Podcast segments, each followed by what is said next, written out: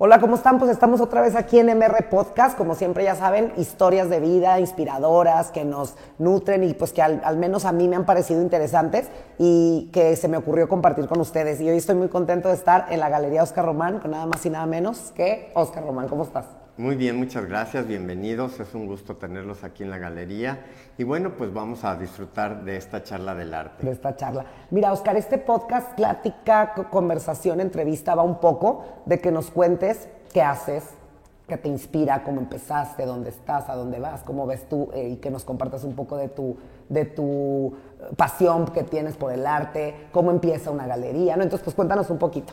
Claro que sí. Bueno, pues mira, te contaría el inicio este, brevemente, que es que yo estudié Relaciones Internacionales, al terminar me fui un año a Europa, tomé dos cursos de arte, uno de Historia del Arte y otro de Arte Contemporáneo, y regresando de Europa eh, empecé a trabajar en una galería primero de antigüedades, después en una galería de arte contemporáneo, y a los dos años empecé con el proyecto de mi propia galería. Okay. Eh, fue algo que pues realmente fue muy, muy, muy rápido. Eh, vamos para los tiempos que, que, te toman crear este, un proyecto, pero la verdad eh, lo arrancamos con mucha pasión, con muchas ganas y eso nos hizo que pues el proyecto está caminando, está marchando y bueno, pues ya llevamos 30 años en este proyecto que ha sido tan exitoso. Con esta galería, claro. Sí, aparte uno de, los, de, los, de una de las galerías más importantes de, la ciudad y me atreveré a decir que del país. Oye, Oscar, y cuéntanos cómo se forma una galería, qué es una galería, que no es, o sea, que no es un museo. Para la gente que no, que no este, conoce muy bien, a mí me gusta mucho hacer preguntas eh, que a mí me surgen y decir, tú, tú seleccionas el arte, tienes que llevar una línea, o sea, ¿cómo empieza toda esta O sea, yo digo, quiero tener una galería y qué es el primer paso, digamos. Claro que sí. Bueno, pues mira, en la galería lo primero que tienes que hacer es seleccionar a los artistas que van a participar. Esto es que hay muchas corrientes, hay muchas eh, clases de artistas, en el sentido de que hay artistas más eh, abstractos, hay artistas figurativos, hay artistas conceptuales, hay artistas expresionistas. Entonces tú tienes que ir armando cómo quieres tener tu grupo de artistas, ¿no? Eh, es algo muy interesante porque pues, va muy de la mano de tu gusto, ¿no? Así es que pues, en el futuro será tu gusto que fue del agrado del público, ¿no? Pero en nuestro caso ha sido algo muy interesante porque hemos tenido una gama bastante grande. Hemos tenido muchos artistas que han ganado muchos premios, muchos reconocimientos, que han estado pues en museos, en exposiciones nacionales, internacionales, y eso va haciendo que pues tengas un reconocimiento no nada más a nivel de los coleccionistas, sino también a nivel institucional, que es tan importante. ¿no?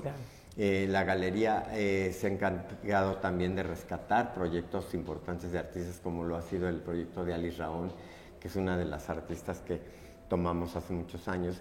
Y han habido otros proyectos que hemos tomado, por ejemplo, recientemente el de Luis López Loza, que es uno de los grandes artistas de la ruptura, es uno de los grandes maestros que pues, junto con Cuevas, con Rafael Coronel, con Pedro Coronel y con muchos otros, eh, pues dejaron una huella muy importante en un movimiento que pues trasciende hasta nuestros días y que seguramente será el movimiento que tenga mucho eh, que decir en el futuro, ya que es un movimiento que todavía se sigue estudiando mucho, ¿no? Entonces, en ese sentido, nosotros hemos tratado de explorar en diversas eh, eh, disciplinas y eso nos ha enriquecido mucho para poder tener un proyecto más sólido y más amplio hacia el público y hacia los coleccionistas. Claro. Y aparte me parece muy interesante porque no sé si todas, ¿verdad? lo digo, no sé. Eh, tú, es una galería muy activa, es esta galería. Sí, sí, precisamente porque nosotros, a pesar de que este, pues hemos estado en pandemia y han habido pues, problemas muy difíciles para poder difundir el arte en estos tiempos, pues hemos tratado de mantener el ritmo de muestras, ¿no? En estos momentos, bueno, pues por ejemplo en la galería puedes ver tres muestras que son muy importantes, más una que es una de la, la parte la permanente.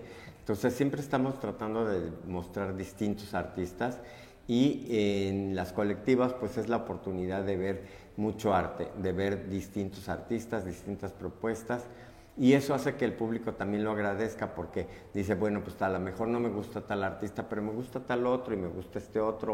O sí me gusta la propuesta que hicieron este, curatorial para presentar esta muestra. Entonces es muy rico siempre platicar con el público acerca de que siempre están encontrando algo nuevo en las propuestas que estamos haciendo. Claro, sí, y aparte tú tienes como tu gusto, como dijiste ahorita, pero luego, por ejemplo, la demanda de la gente, ya ves ahora que surgen eh, nuevas eh, ideas o nuevas cosas, también ellos te piden o tú presentas aquí lo que, lo que tú seleccionas.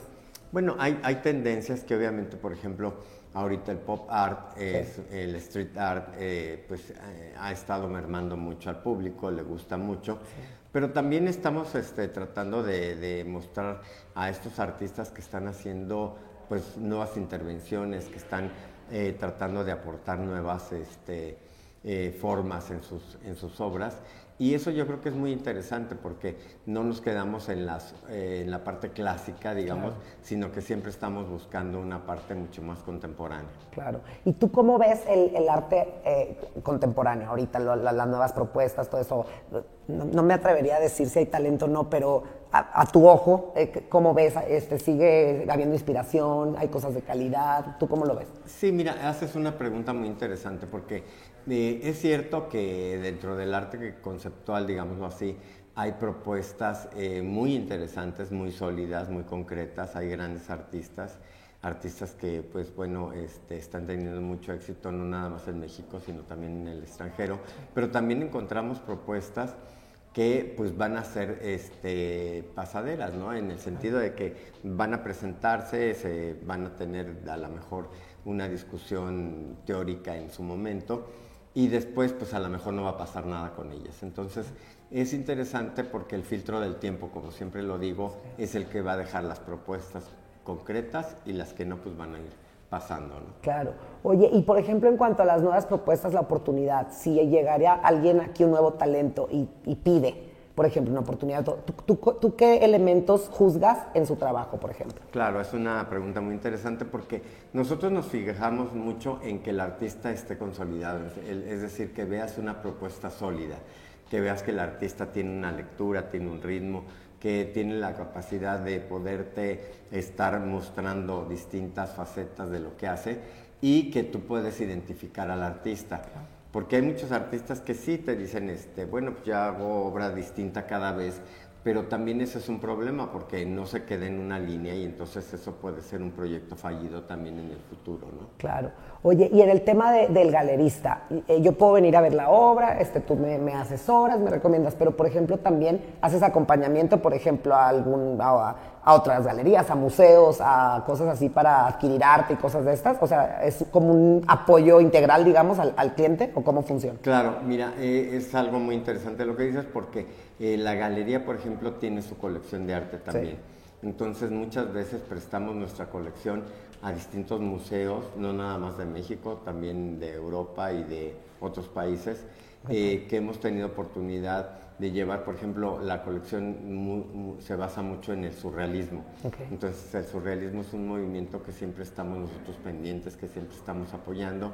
Y en ese sentido, bueno, pues tenemos una de las artistas que hemos este, reinventado desde el 94, hicimos el primer homenaje, y es Alice Raun, que pues actualmente pues la encuentras ya en muchos eh, museos eh, a nivel internacional y en colecciones que cada vez van siendo mucho más sólidas, ¿no?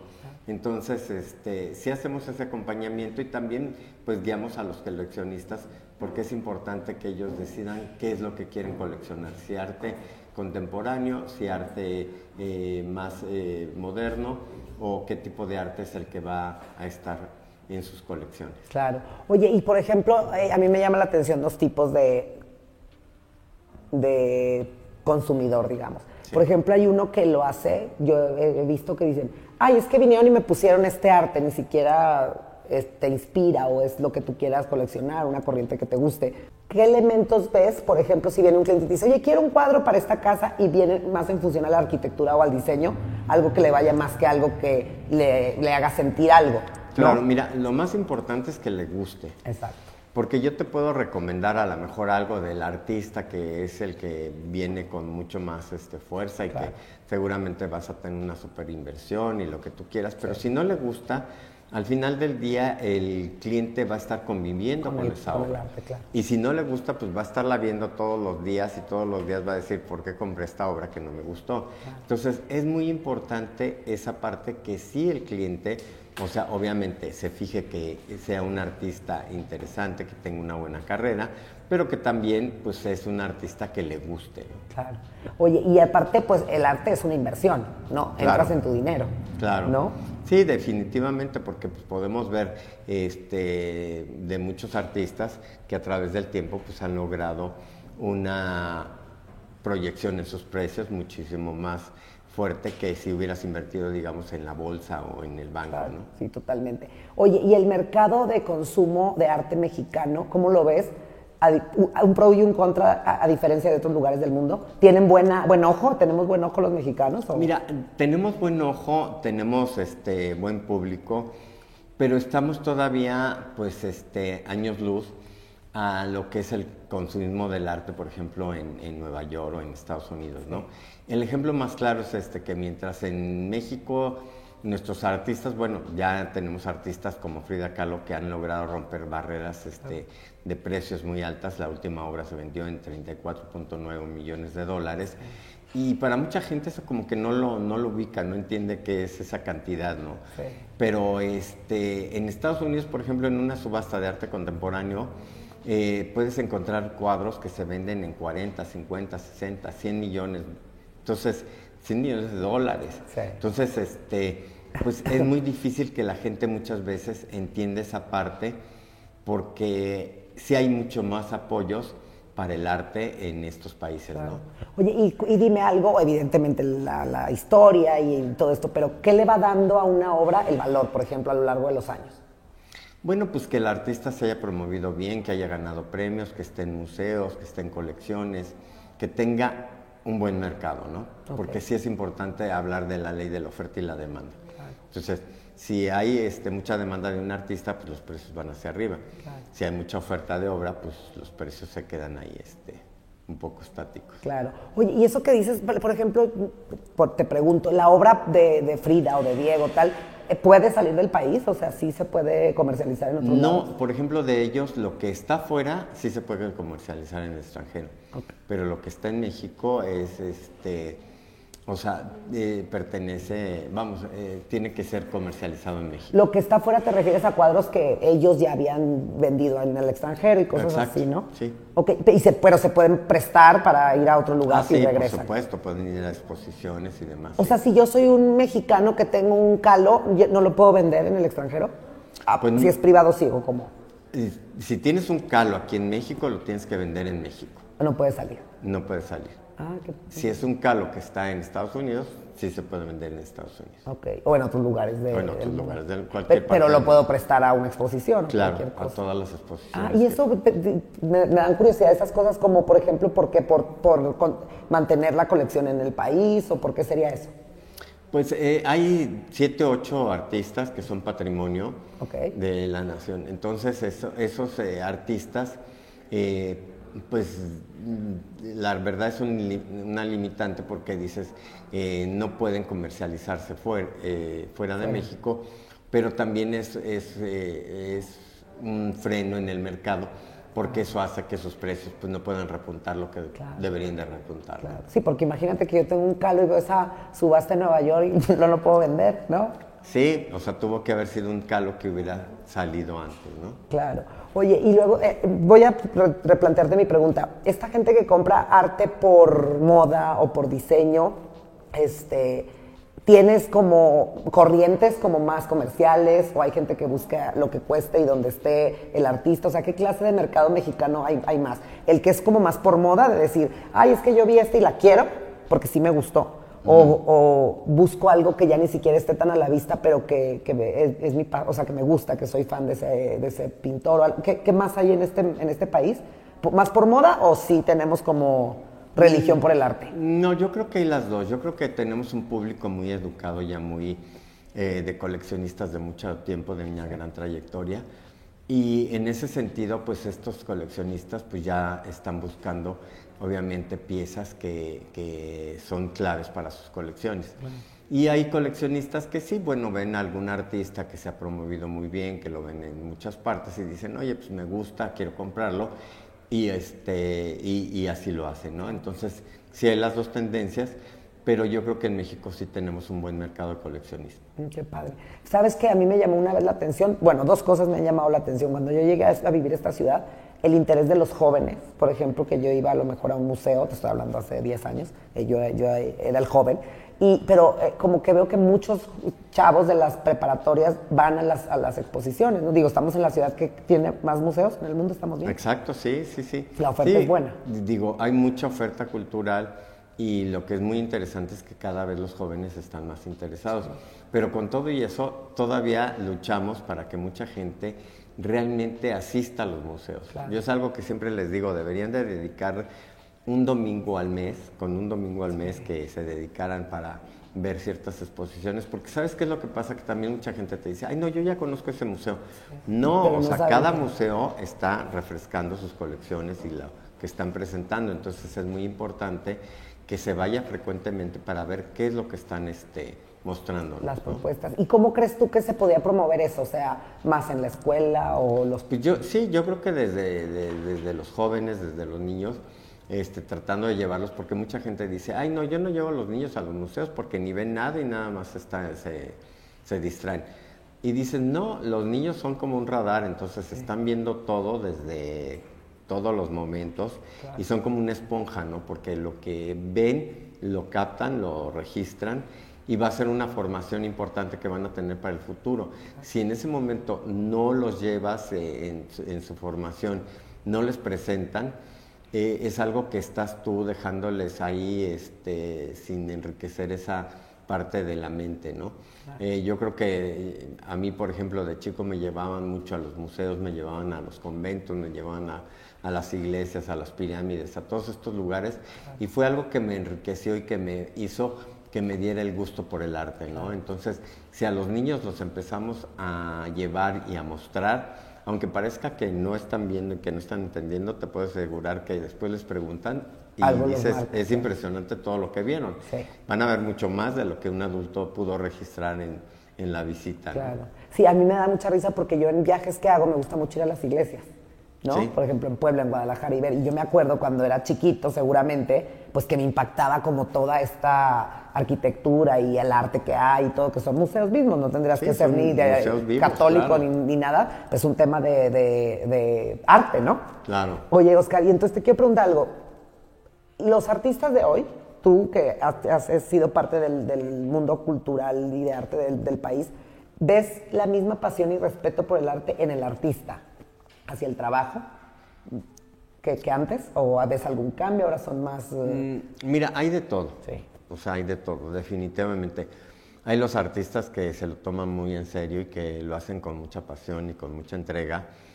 Hay los artistas, bueno, ahí te voy a decir que hay dos cosas, dos vertientes. Hay los artistas que son eh, de, de formación y hay artistas que realmente pues tienen ese don, ¿me entiendes? Entonces, los que luchan mucho más son los de formación, porque ellos tienen que eh, buscar la forma de hacer que su arte se enriquezca, que sea un arte que pues, realmente trascienda. Y los otros, pues él- es mucho más fácil porque pues ya simplemente lo desarrollan y lo hacen, ¿no? Entonces es sorprendente porque a veces este, esas disciplinas te llevan a ver mundos muy fascinantes. Claro. Oye, ¿y ¿tú qué crees que sea fundamental en el posicionamiento de un artista? ¿El talento mismo o también sus habilidades sociales y de relaciones es importante o tú, tú cómo la ves? Yo creo que la- las dos y, y influyen mucho porque de repente vemos artistas, yo creo que te ha pasado, que te dicen, este, te invitan a una exposición y ves a toda la socialité, a todo el mundo y demás, y tú llegas y dices, "Ay, pues no, esto no me gusta, pero qué buena convocatoria y qué buena publicidad y difusión tiene, ¿no? Sí. Y a lo mejor encuentran incluso algún representante muy importante que pues también les ayuda este, a, a que esos artistas logren pues obviamente entrar a, a mundos impresionantes. Y hay muchos artistas que a lo mejor son muy talentosos, son muy buenos, pero que no tienen esa facilidad de la comercialización. Entonces, sí existen las dos vertientes y sí las vemos muchísimo. Claro. Y a esos, por ejemplo, esos chavos que, por ejemplo, están ahí, ¿qué les recomiendas? ¿Que, puerta toquen o que, o que hagan? Ahora lo digital nos ayuda mucho, ¿no? Nos ayuda mucho, pero fíjate que, este, bueno, ahí siempre yo lo que estoy insistiendo es que los artistas se tienen que seguir preparando, ¿no? O sea, no hay un artista que puedas tú decir ya es completamente maduro y lo podemos ver con nuestros grandes maestros del arte en México, que muchos de ellos, bueno, pues siguieron y siguieron y siempre se están preparando, leyendo, estudiando, este, tratando de ver cómo enriquecen su propuesta eh, cultural. Y en ese sentido, pues los artistas eh, siempre tienen que estar pendientes de qué es lo que pasa. Porque ahora, ¿qué es lo que pasa también? Que, bueno, lo que dices, o sea, hay artistas que a lo mejor tienen éxito, ¿no? Y, este, y en las redes, y, pero van a ser artistas que si no están en una galería, que si no están en un museo, que si no los están viendo los curadores, los críticos de arte, pues van a ser artistas que no van a tener una carrera sólida. Claro.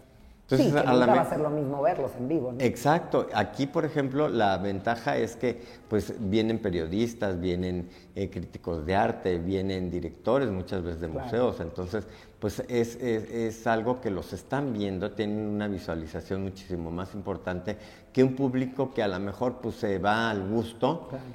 Y, y, obviamente todo se vale, ¿no? A lo mejor, yo he visto, por ejemplo, colecciones que de repente dices, porque es colección, ¿me entiendes? Si fuera nada más de que, bueno, pues yo me fui al jardín de la madre o al jardín del arte, y, pues compré unos cuadros para mi casa porque era lo que yo quería y pues tanta, ¿no?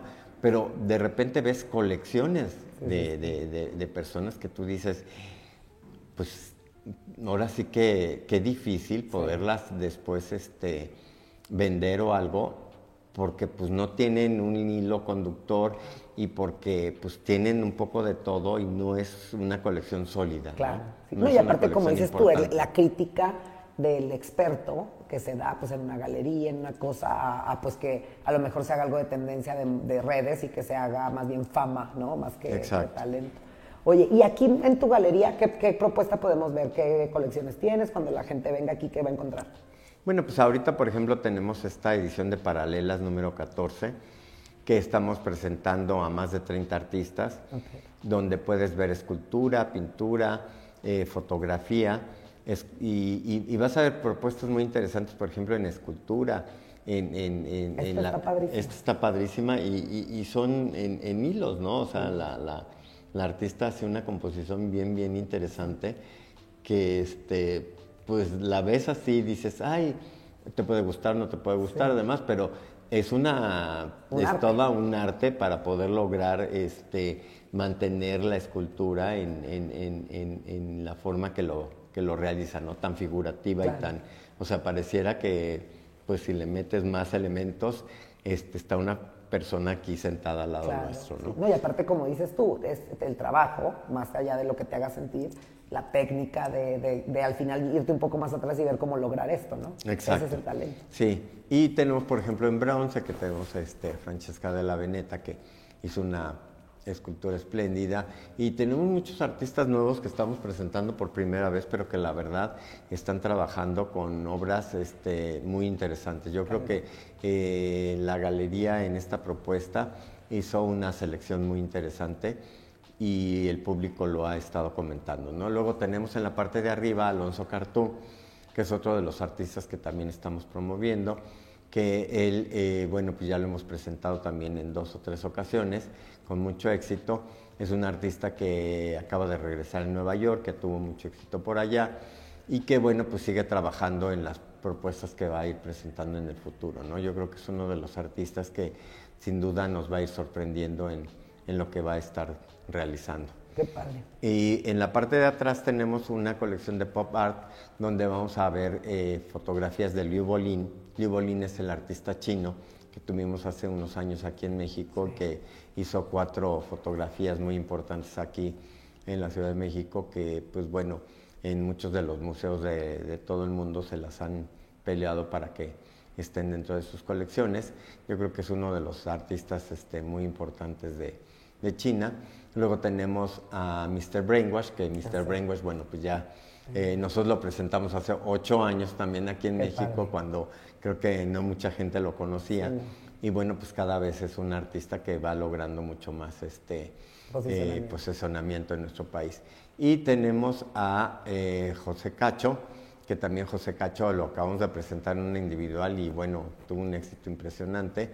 Eh, estamos presentando por primera vez a Shepard, otro artista que también está dentro de estas corrientes y que, bueno, aquí en México va a empezar a, dar de qué hablar porque este es de los artistas muy sólidos también. Y tenemos a Mohamed eh, Chango, eh, que él también eh, lo presentamos hace unos meses y bueno, fue un exitazo impresionante. Yo creo que es de los artistas que ahorita hay que ponerle mucha atención porque seguramente este, en unos años va a hacer todo un tema, ¿no? Lo que pasa es que, por ejemplo, ahorita que te comento esto, es importante decirlos porque el público eh, muchas veces tú les recomiendas, ¿no? Claro. Oye, me acuerdo cuando yo recomendaba a Javier Marino, a Jorge ah, Morín Marín en los inicios, bueno. Yo, lo, yo los conocí aquí en esta galería. Sí, sí, sí. Y, y, te acuerdas, o sea, los precios, me acuerdo que la primera escultura que yo adquirí de de Javier pues valía 12 mil pesos. Sí, Y bueno, pues ahorita si vemos los precios, pues está entre 45 y 55 mil dólares. Entonces, este, dices, a ver, pues cualquiera que eche cuentas, digo, ha sido una buena inversión. inversión claro. O no, no, ahí lo puedes ver. Entonces, en ese sentido, pues tenemos muchos artistas muy jóvenes, pero también muy prometedores, como lo es Japan, como es Daniel Arzuara, como lo es eh, Francesca, que ya te había comentado como lo es Gabriela González. Bueno, te tendría que decir, muchos de todos estos que estamos presentando de verdad tienen un gran potencial y pues este, ahora sí que como decimos, el tiempo va a ir el tiempo lo dirá. diciéndonos y lo, que les digo ahora es apunten esos nombres porque después con en el tiempo pasa eso, ¿no? O sea, por ejemplo, mucha gente me dice, ay, de Mr. Brainwash, oye, yo les digo, pues sí, lo presentamos hace ocho, años, o sea, dices, parece que fue ayer, pero no, ya lleva... Y ese, eso que de decir es un buen consejo. Puedes venir a ver alguna propuesta que esté empezando, emergente, y adquirir alguna inversión con, tu, con una obra o algo, y a lo mejor el tiempo... Este, claro, porque, porque, vamos, la carrera del artista es sólida, porque la propuesta es sólida y porque seguramente este, el tiempo te va a demostrar que en efecto fue una buena... Y que esa es la parte donde tu inversión está segura de poder ir a una galería que sabes que si bien no, si bien no podría multiplicarse, digamos, a los niveles de marino, lo que tú quieras, pues estás entrando en algo sólido, en algo que, va avanzando, que, está bien, ¿no? eso también está padre. Sí, eso es definitivo. Qué padre. Pues mira, ya antes hacía recorridos y tal con la cámara, pero ya no lo voy a hacer porque quiero que la gente se quede con la, con la curiosidad y venga a la galería de Oscar Román, que de verdad vale muchísimo la pena y pues, horarios pueden venir, ahí vamos a poner las redes sociales y todo, pero pues invítanos a ver cómo. Claro que sí, bueno, les recuerdo que estamos en Julio Verne 14 en Polanco. Eh, nuestra página es www.galeriaoscarroman.mx y estamos en las redes sociales en Instagram, Galería Oscar Román, en Facebook, Galería Oscar Román y en Twitter también como Galería Oscar Román. Entonces, pues pueden seguirnos por todas esas redes y también pues pueden visitarnos en los horarios que son de lunes a viernes de 10.30 a 7.30 y los sábados de 11 a 3 de la tarde. La verdad es un horario estupendo. Los sábados mucha gente pues hace un plan de venir a este a Polanco a comer en alguno de estos restaurantes que están por aquí o darse simplemente una vuelta pues para ver las tiendas. Sí, o si andas por acá te puedes dar una vuelta, ¿no? y con todo gusto. La galería está abierta al público, digo, obviamente hay que tocar para entrar, pero este, tocan y sin ningún problema la pueden visitar. Ah, pues muchísimas gracias. Toda una institución en el, en el mundo del arte en México. Y, Muchas gracias. Y te agradezco muchísimo tu tiempo y tu amistad de tanto tiempo. y esta entrevista que ojalá y les guste a esta charla, esta plática aquí entre amigos y espero que les, que les guste y vengan a conocer la Galería Oscar Román. Muchas gracias. Muchas gracias, bienvenidos.